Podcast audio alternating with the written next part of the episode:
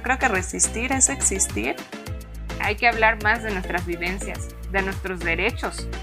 Yo creo que para luchar necesitamos a las otras. Se pueden hacer alianzas en la diversidad. Somos palabras, somos reflexión y eso es lo que se necesita, que nos escuchen. Nuestra mayor venganza es que seamos felices. Tejiendo Resistencias es un podcast para tender puentes, encontrar nuestras luchas y armarnos contra el patriarcado.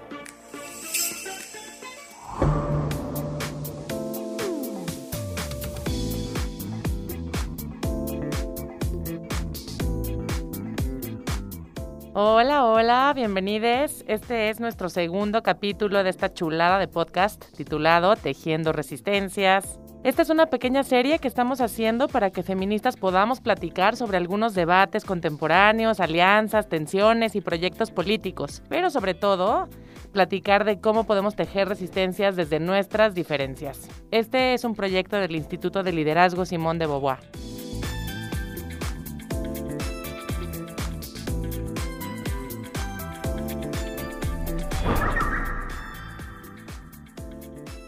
Este día vamos a platicar de una pregunta que a muchos nos está dando vuelta por la cabeza hoy por hoy.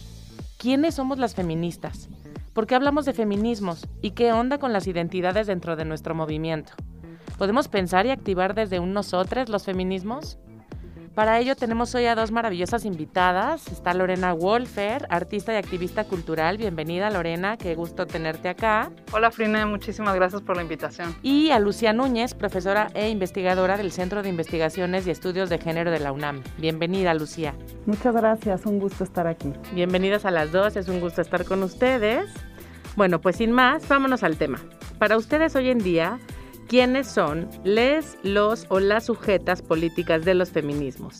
¿Todas, todos y todes podemos ser feministas? Vemos con preocupación cómo algunas mujeres están volviendo a discursos sobre el sexo biológico, en particular quienes se reivindican como feministas trans excluyentes, TERF. Lorena, cuéntanos, ¿qué opinas de esto? Em, yo creo que, no hay un sujeto o no hay una sujeta o no hay unes sujetes de, los feminismos. Yo creo que citando a, a, Paul B. Preciado, eh, es, digamos, la sociedad en general y la transformación de la sociedad en general es el sujeto, si acaso, de los feminismos. Descolonizar, despatriarcalizar, encontrar, si acaso, un balance eh, en nuestra relación con el planeta y la naturaleza, eh, no creo que, como, como, se defendió durante mucho tiempo, que, seamos las mujeres o quienes nos identificamos con este marcador, mujer, eh, las sujetas de los feminismos. Yo creo que justamente a mí lo que me interesa de los feminismos es que traen a la conversación la posibilidad de igualdad para todas las personas y en ese sentido, eh, digamos, entrañan aplanar todos los territorios y vivimos en una sociedad dictada, regulada por, por una serie de sistemas de poder que operan de manera, digamos, entrelazada y conjunta y de ahí la interseccionalidad. Y creo que en el mejor de los casos los feminismos lo que, lo que nos pueden ayudar a hacer es ir, ir, desarticulando cada uno de estos sistemas de poder, ¿no?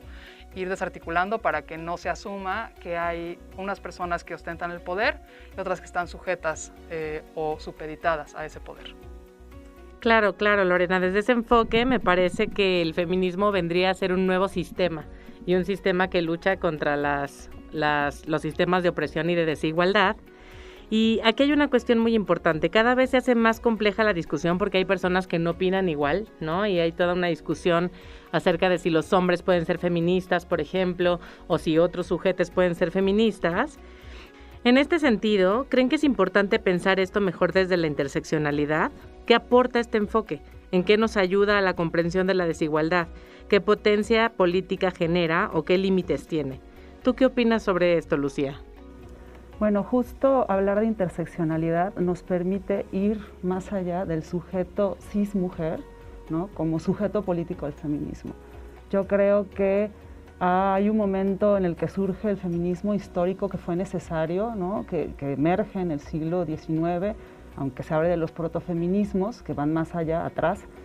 pero que eh, en el devenir del tiempo es importante que a partir de la mirada interseccional, donde los distintos ejes de opresión, de desigualdades, el sujeto político, porque yo sí creo que debe haber un sujeto político en el momento actual, cuando hablamos de derechos, cuando hablamos de reconocimiento de derechos, cuando hablamos también de generación de leyes que son, son universalistas, necesitamos entender este sujeto también no universalistas como único, que es como se hacen las políticas públicas y las leyes, sino poder em, incorporar a la idea de la interseccionalidad una pluridiversidad y esto tiene que ver también con la idea de que el sujeto del feminismo, como yo decía, no solamente son las cis mujeres. Sin embargo, desde mi punto de vista, creo cuando hablamos de hombres feministas, cis hombres, que es importante decirlo, sí me parece eh, problemático en el sentido de que son en este eje de desigualdad, como entendemos el género, eh, eh, aquellos hombres blancos, heterosexuales, clase media, que deben de acompañar los movimientos feministas y al sujeto político, el feminismo en su diversidad, de lo femenino, pero acompañarlo y ser conscientes de que hay ejes de opresión y que deben de dar un paso atrás acompañando estos movimientos. Entonces sí creo yo que es importante hablar del sujeto político del feminismo más allá, como yo decía, del entendimiento de la mujer arraigado en una cuestión biológica. Buenísimo, Lucía. Bueno, pues mira, hablando de este tema, nos encontramos con una valiosísima reflexión de Ochi Curiel, que es una teórica dominicana del feminismo decolonial, y nos encantaría compartir este audio, que es parte de un diálogo que ella sostuvo con la comunidad de estudios en El Salvador, y vamos a ver qué nos cuentan al respecto. un proyecto feminista de colonial no prioriza de entrada esa cosa del feminismo blanco de que somos las mujeres que tenemos que estar juntitas, ¿no? De hecho, cuestiona un poquito la lógica del separatismo. Y lo digo siempre porque yo fui separatista. Yo fui separatista lésbica, feminista, yo fui separatista antirracista, yo fui separatista autónoma, etcétera, etcétera. Eh, y lo que no, nos hace pensar el feminismo de colonial es no abordar, y esto lo criticó mucho Audre Lorde, ¿no? Eh, esta cosa de salvarnos nosotras, o salvar la lógica del empoderamiento, no nos vamos a salvar nosotras, eh, sin salvar, sin que las comunidades se salven. Y esas comunidades implican los hombres, implican la gente trans, implica la comunidad, incluyendo la naturaleza, incluyendo los animales, incluyendo la mariposa, incluyendo todo, ¿no? Esa es una diferencia fundamental que tenemos con, por lo menos la que actuamos el feminismo decolonial. Nos, nos interesa mucho, inclusive, trabajar con esos hombres machistas, ¿no? Porque son parte de esa comunidad que estamos, eh, digamos, eh, tratando de, de, construir, como también hay mujeres en la comunidad que son bastante sexistas o heterosexistas. Es decir, por supuesto que las relaciones de poder están ahí, pero el proyecto ¿no? que necesite esta Yala. Y si no, veamos lo que está ocurriendo con la masacre. En la masacre están matando a los hombres, están matando a las mujeres, están matando a la gente trans. o sea, ¿cuál es la respuesta que nosotros tenemos? ¿Será que a las feministas no les interesa esto? ¿O no está en su proyecto político ese, ese tipo de cuestiones? ¿no? Entonces yo creo que un elemento fundamental del feminismo decolonial es problematizar otra vez de nuevo, más profundamente, el sujeto del feminismo, que ya no son las mujeres en plural, sino que son sujetos múltiples. Pues bueno, acabamos de, escuchar a Ochi y yo también creo que puede haber una diferencia entre quién es el sujeto político del feminismo y con quién tienes que trabajar para lograr un cambio sistémico, un cambio en donde todas, todos y todes puedan reconocer al feminismo como un nuevo sistema social. Desde ese, desde ese lugar quisiera saber cuál es su opinión, Lorena. Yo creo que, digamos, para mí el problema de los, de los feminismos, de nuevo, tiene que ver, estoy completamente de acuerdo con, con los planteamientos que, que, acabamos de escuchar y desde un tema antiespecista hasta el planteamiento de que todas las personas podemos, en efecto, em, digamos, luchar de manera conjunta o de manera coordinada, no solo por, en palabras de, ella, por salvarse una, sino por producir cambios estructurales ¿no? en, estos sistemas de los que hablábamos. ¿no? Y quizás para mí la, la, la principal problemática en estos momentos no tiene tanto que ver con con quiénes, sino con cómo. Es decir, creo que hay eh, de pronto un feminismo enunciativo que tiene que ver eso, con pronunciarse y enunciarse feminista, sin que eso te atraviese y transforme la forma en la que te relacionas con el mundo, tus hábitos, tus costumbres y tal, ¿no? Y, yo creo que eso empieza cuerpo adentro, ¿no? Empieza, empieza con una y empieza con transformar la forma en la que tú te relacionas, de nuevo, en en un afán por, por incluir a todas las demás personas en este proyecto y no solo en, en postularte a ti misma o a una cierta agrupación como eh, la, la, la, comunidad o el grupo al que quieres defender o, o, para el cual quieres alcanzar una cierta igualdad. ¿no? ¿Tú qué opinas, Lucía?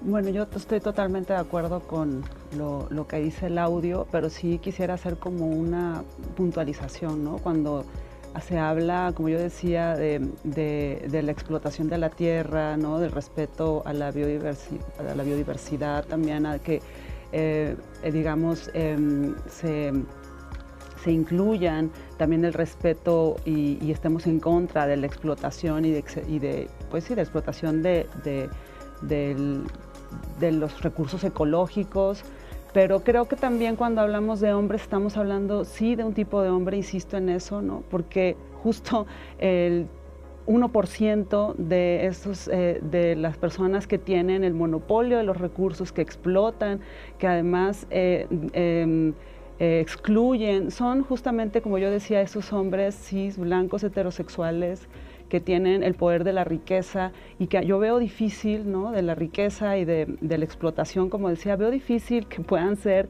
eh, ellas, ellos, perdón, una representación del sujeto político del feminismo, ¿no? Entonces hay que ser muy claras en decir, no quiere, no quiere, no, significa que no puedan ser empáticos o que no puedan cambiar, pero eh, tenemos que tener en cuenta que tienen privilegios y ellos tendrán que asumirlos y caminar a un lado, pero no abanderarse como ese sujeto político. Gracias, Lucía. Precisamente hablando de esto, creo que en este punto sería muy importante poder hablar de las distintas categorías que nos atraviesan, que es precisamente lo que dices, ¿no? O sea, no es los hombres, sino qué hombres. Cisgénero, blancos, clase media, clase alta, y cómo esto condiciona los horizontes de lucha o de proyecto político. Cuáles son sus papeles en los feminismos y cómo este se puede constituir desde, desde distintos enfoques. En ese sentido, ¿tú qué opinarías al respecto, Lorena? Yo coincido completamente con Lucía. Creo que el papel de, estos hombres es de acompañamiento, siempre y siempre. Lucía era generosa y decía un costado. Yo digo atrás, la verdad. Eh, yo digo atrás porque si tú traes todos esos privilegios, y por eso hablaba de cómo te atraviesan o no los feminismos, porque en el instante en el que los feminismos dejan de ser un enunciado y un posicionamiento, digamos, de dientes para afuera, dejas de ser un hombre cis blanco heterosexual. Eso, digamos, pone en jaque esa, propia definición. Pero si, si, sí lo eres, creo que tu papel es ese, el de acompañar atrás y dejar que quienes históricamente eh, han estado oprimidas, oprimides, eh, han estado eh, sujetas y sujetos y sujetes a estos sistemas de poder, sean quienes enuncien qué, cómo, cuándo hacen la toma de sus derechos. Eh, las buenas intenciones de los hombres, de nuevo, están, están y como lo hemos hecho tantas veces, van hasta atrás de la marcha. Muchas gracias, Lucía. ¿Tú qué, qué reacción nos das al respecto? Totalmente de acuerdo. Estaba yo pensando justo mientras hablaba Lorena, en, es como pensar si Donald Trump o como si Margaret Thatcher pudiesen ser sujetos o sujetas ¿no? Del feminismo. Y eso justo hablaba yo de ese 1%, ¿no? Eh, y totalmente me adhiero a la idea de que sí tienen que ir como en las marchas, en la retaguardia. Y todavía puedo cuestionar eso porque me parece que también estamos viviendo un momento de, muy difícil en el que hay muchas manifestaciones de lo políticamente correcto donde todos y todas y todos somos feministas, ¿no? Pero en esa práctica de la que tú hablabas, en, ese, en esa corporeidad de, de, cómo nos atraviesan las interseccionalidades, no solamente es lo enunciativo, sino también tiene que ver con las prácticas y cómo vives y cómo, qué es lo que estás haciendo, ¿no? Y no solamente es decir soy feminista porque ahora es lo políticamente correcto, estamos viviendo un momento muy interesante, pero también creo que la idea del vaciar de contenido las categorías como esto del feminismo, ¿no? que es también una categoría, pues nos está afectando mucho y que habrá que tener eh, eh, pues mínimos, ¿no? mínimos de, de, entendimiento y de coherencia en nuestro, lo que decimos y en las prácticas que tenemos. Claro, estoy totalmente de acuerdo con ustedes y creo que también es importante señalar cómo este enfoque interseccional de categorías que nos atraviesan es cambiante. Es cambiante en el tiempo y es cambiante en el contexto también. Entonces, lo que tú decías, ¿no? Si un hombre cis, blanco, renuncia de pronto a esas condiciones o a esas categorías, pues va a estar en otro, en, parado en otro lugar, ¿no? En otro sitio. Bueno, y, perdón, también la otra cosa para mí es, también es bien importante hablar de las tensiones que existen dentro de esta diversidad, porque es como el elefante blanco del que nunca hablamos, ¿no? Entonces queremos jugar a que vamos de la manita todas las personas tomadas y estamos en sintonía y nos respetamos unas a otras y la verdad es que hay muchos conflictos adentro, hay muchos conflictos porque además empieza, eh, digamos, en, en, cualquiera, en cualquier movimiento empieza a haber preguntas sobre, en efecto, qué personas han estado más oprimidas, qué pasa cuando una opresión se confronta a otra, qué pasa cuando se reproducen las mismas violencias contra las cuales estamos luchando adentro de nuestros movimientos o entre movimientos hermanos ¿no? o hermanes. Eh, entonces es mucho más complicado de lo que parece, ¿no? Y entraña, creo yo, y por eso a mí siempre me gusta como aterrizarlo en la experiencia individual, sí entraña una transformación radical de cómo nos relacionamos desde el reconocimiento de que seguramente muchas veces estamos reproduciendo los sistemas de opresión en contra de los cuales estamos luchando.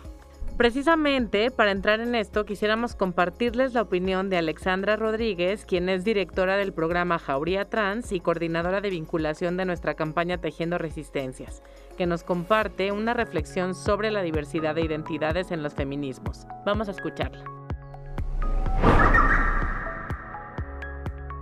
Desde mi perspectiva, creo que la diversidad de identidades en los feminismos es una virtud definitivamente.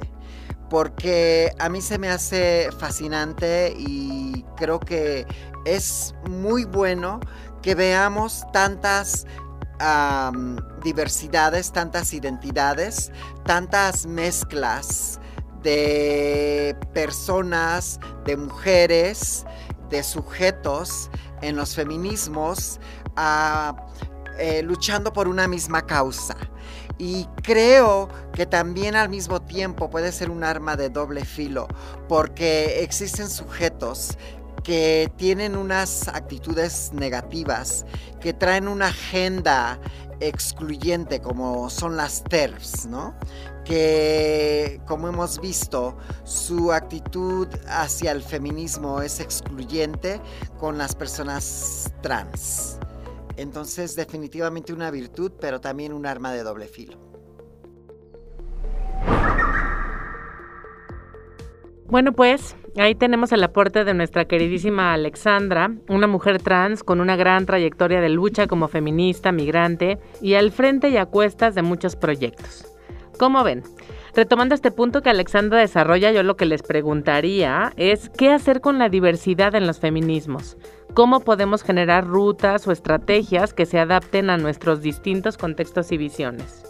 Lorena. Pues yo creo que justo empieza con el reconocimiento de los diferentes lugares que ocupamos, eh, de lo que entrañan esos lugares y de cómo tendemos puentes con, con otras luchas y otras causas que además son puentes temporales, ¿no? O sea, son, son coyunturas en donde de pronto, pues un, no sé, una agrupación feminista de cierta naturaleza se puede agrupar con un grupo ecológico, se puede agrupar eh, con una colectiva trans, eh, para eso, para ir tejiendo de manera conjunta, pero de nuevo desde el reconocimiento de, de las diferencias, desde una celebración también de las diferencias.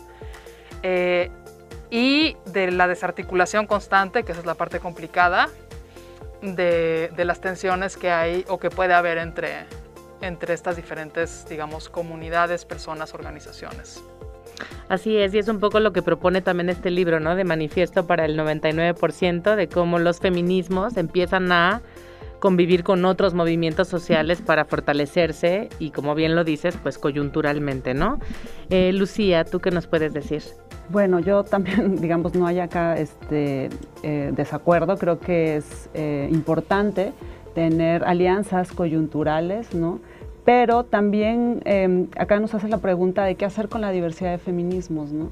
Y justo yo lo veo como una virtud para mí que haya, eh, y en todos los movimientos sociales, en su interior, posturas divergentes incluso, creo que es importante lo que siempre y cuando no estas diferencias se puedan dialogar en respeto porque el diálogo entre posturas y puntos de vista diferentes permite el crecimiento de un movimiento y la reflexión creo que hay un problema ahora que es cuando dentro de los feminismos no nos hablamos y no nos escuchamos de manera respetuosa y cuando hay yo siento como producto de un momento eh, neoliberal ¿no? de precarización peleas o competencias por quienes tienen más derechos que otras personas.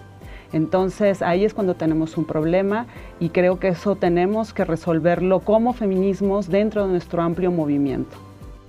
Así es, cómo estas diferencias pueden complejizar, al mismo tiempo construir miradas más críticas, porque vienen de distintos puntos de vista, pero al mismo tiempo también, pues dificultar algunas cuestiones. Yo creo que además podríamos hablar de la multiplicidad de posturas políticas que existen, de los enfoques, si creemos que esto enriquece o abre un debate en los feminismos. Lucía, ¿tú qué opinas al respecto? Pues justo como, como venía diciendo, ¿no? Ahora yo quiero poner el ejemplo como lo que estamos viviendo, ¿no? Al, cuando hay estos debates sobre quién es el sujeto no político del feminismo en cuanto al acceso a derechos.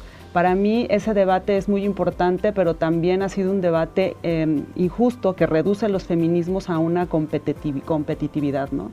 De decir cuando lo que estamos buscando es que haya más derechos y más igualdad para todas y para todos, pero también no solamente el acceder a esos derechos en un sistema desigual jerarquizado, sino poder transformar la idea de lo que yo decía, la universalidad como una totalidad donde todos tenemos que asimilarlos, asimilarnos a un sujeto fijo, ¿no? a, a un sujeto fijo con ciertos parámetros y una mirada y eso es lo que creo que es una gran apuesta en estos momentos para los movimientos feministas. Lorena, ¿tú qué nos puedes contar al respecto? Yo soy una defensora así eh, absoluta de, la idea de que cada quien hable por, por sí misma, ¿no? Y, creo que gran parte de, esta problemática la que, que, estaba mencionando Lucía, en donde se pelean unos feminismos por, este, contra otros, tiene que ver siempre con desvalidar la, lucha y la pertinencia de la otra persona, es decir, y por poner sobre, sobre esa lucha la tuya, ¿no? La propia, decir, esta, la mía vale más o la tuya vale más, ¿no? Cuando en la gran mayoría de las veces estamos hablando de feminismos, estamos hablando de un sistema de discriminación, de opresión y de violencia sistémica que ha existido siempre hay experiencias comparables y creo que si, si nos acompañamos en las vivencias que tenemos cada una de estas, cosas, cada persona y cada agrupación y cada comunidad y respetamos lo que cada una va diciendo y nombrando claramente que necesita, ese es, digamos, para mí el primer camino para, para trabajar de manera conjunta, ¿no? que, que tiene que ver con con que cada quien plantee lo que está necesitando, ¿no? Y cada quien plantee cómo es que vive eh, esa opresión, esa discriminación y, y, esa violencia, ¿no? Digo, para mí las violencias de género empiezan con la concepción del género, ¿no? Y eso nos llevaría a otra discusión que es cómo desarticular el género, ¿no? Pero, pero vamos a dejarlo aquí por ahora. Claro, y desde estas, digo, es complejo porque como lo dijiste, es el elefante blanco del que nunca hablamos y no solamente el que nunca hablamos, sino el que nunca, este, el que nunca tratamos de sacar, ¿no? Y desde las diferentes posturas feministas también creo que es tan histórica la diferencia, ¿no? O ciertas pugnas que podemos identificar dentro del feminismo como la parte transincluyente o no, que creo que muchos de los movimientos o de las sujetas que están conformando estos movimientos han dejado de hacer la lucha por tratar de disuadir o de disolver a ese elefante blanco que está dentro del cuarto. Entonces, desde estas diferencias, ¿de verdad creemos que desde ahí podemos comenzar a tejer resistencias? o no? Yo creo que sí, yo creo que de nuevo tiene que ver con, con un respeto a esas diferencias y con no pensar que yo sé más sobre una comunidad a la que no pertenezco que la comunidad misma, ¿no? Eh, hay conversaciones que sí son, creo que, irreconciliables, ¿no? Por ejemplo, el tema del abolicionismo, eh, el tema del trabajo sexual, eh, la maternidad subrogada. La maternidad subrogada. Hay temas que, que, que, no, que no se pueden conciliar porque no hay un punto medio, ¿no? Y que además de cualquiera de los dos lados, me imagino, yo claramente defenderé el mío, eh, para mí es impensable lo que, lo que se plantea del otro lado, ¿no? Eh, y sin embargo, creo que tenemos que, coexistir. O sea, de nuevo, las violencias entre los feminismos es algo de lo que no nos gusta hablar y están ahí y están, o sea, son, son brutales. Em, entonces, creo que si acaso, en el mejor de los, de los casos, lo que podemos hacer es, y que lo hemos intentado hacer en algunos momentos, es buscar un piso común, ¿no? O sea, como por lo menos decir en qué sí estamos de acuerdo, ¿no? desde el reconocimiento de que hay estos temas que, que son irreconciliables, ¿no? Con posturas que no, no podrán jamás nunca encontrar una media ni, uf, ni siquiera un diálogo, ¿no? Lucía, ¿tú qué opinas? Bueno, yo creo que no sé si reconciliar un diálogo signifique que aceptes ¿no? O que te adhieras a la postura de, la otra, del otro. Yo sí creo y quiero creer en los diálogos. Quiero creer en que un diálogo no significa que aceptes una postura.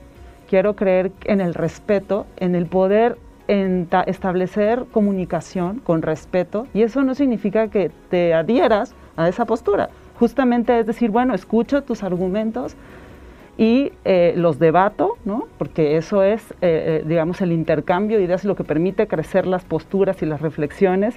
Y también como Lorena creo que hay estas posturas dentro de los feminismos, estas violencias, por supuesto de las que no se quieren hablar, pero sí quiero creer en que podemos resistir y podemos construir como feministas otras formas de comunicarnos, otras formas que no son estas formas que yo llamaría eh, patriarcales en el sentido de negar los argumentos, las posiciones y las voces de las personas que están viviendo y por eso luchando por una, por, un, por, una idea que a lo mejor un feminismo no está de acuerdo con eso, un tipo de feminismo.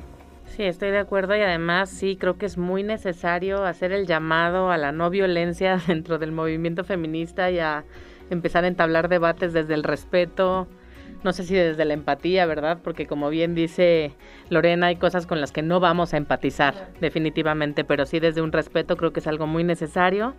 Y bueno, queridas eh, Lorena, Lucía, se nos ha acabado el tiempo, estamos por cerrar esta hora de conversación y nos vamos. Yo creo que con muchas ideas para revisar y también con nuevas preguntas, ¿no? A lo mejor este diálogo nos deja más preguntas que respuestas, pero también creo que escucharlas me da mucha luz de que sí podemos seguir construyendo eh, desde distintas trincheras, desde, distintas perspectivas y les agradecemos muchísimo su compañía en este episodio. Muchísimas gracias por la invitación y es un gusto estar con Lucía, a quien no veía mucho antes de que empezara la pandemia, pero está buenísimo vernos ahora. Sí, gracias Friné, gracias este, a Lorena, también me encanta verla, Alexandra, pues una muy bonita tarde en diálogo. Pues bueno, esto todavía no es una despedida. Nos encontramos en nuestro siguiente capítulo para seguir la plática entre feministas y, por qué no, entre no feministas también. Si quieren entrar a este diálogo, sigan nuestra campaña en las cuentas de Facebook, Twitter, Instagram y TikTok del Instituto de Liderazgo Simón de Beauvoir. Compártanos sus comentarios, guiños, recomendaciones, quejas y sugerencias en el hashtag Tejiendo Resistencias. Dejamos todo para todos y hasta la próxima.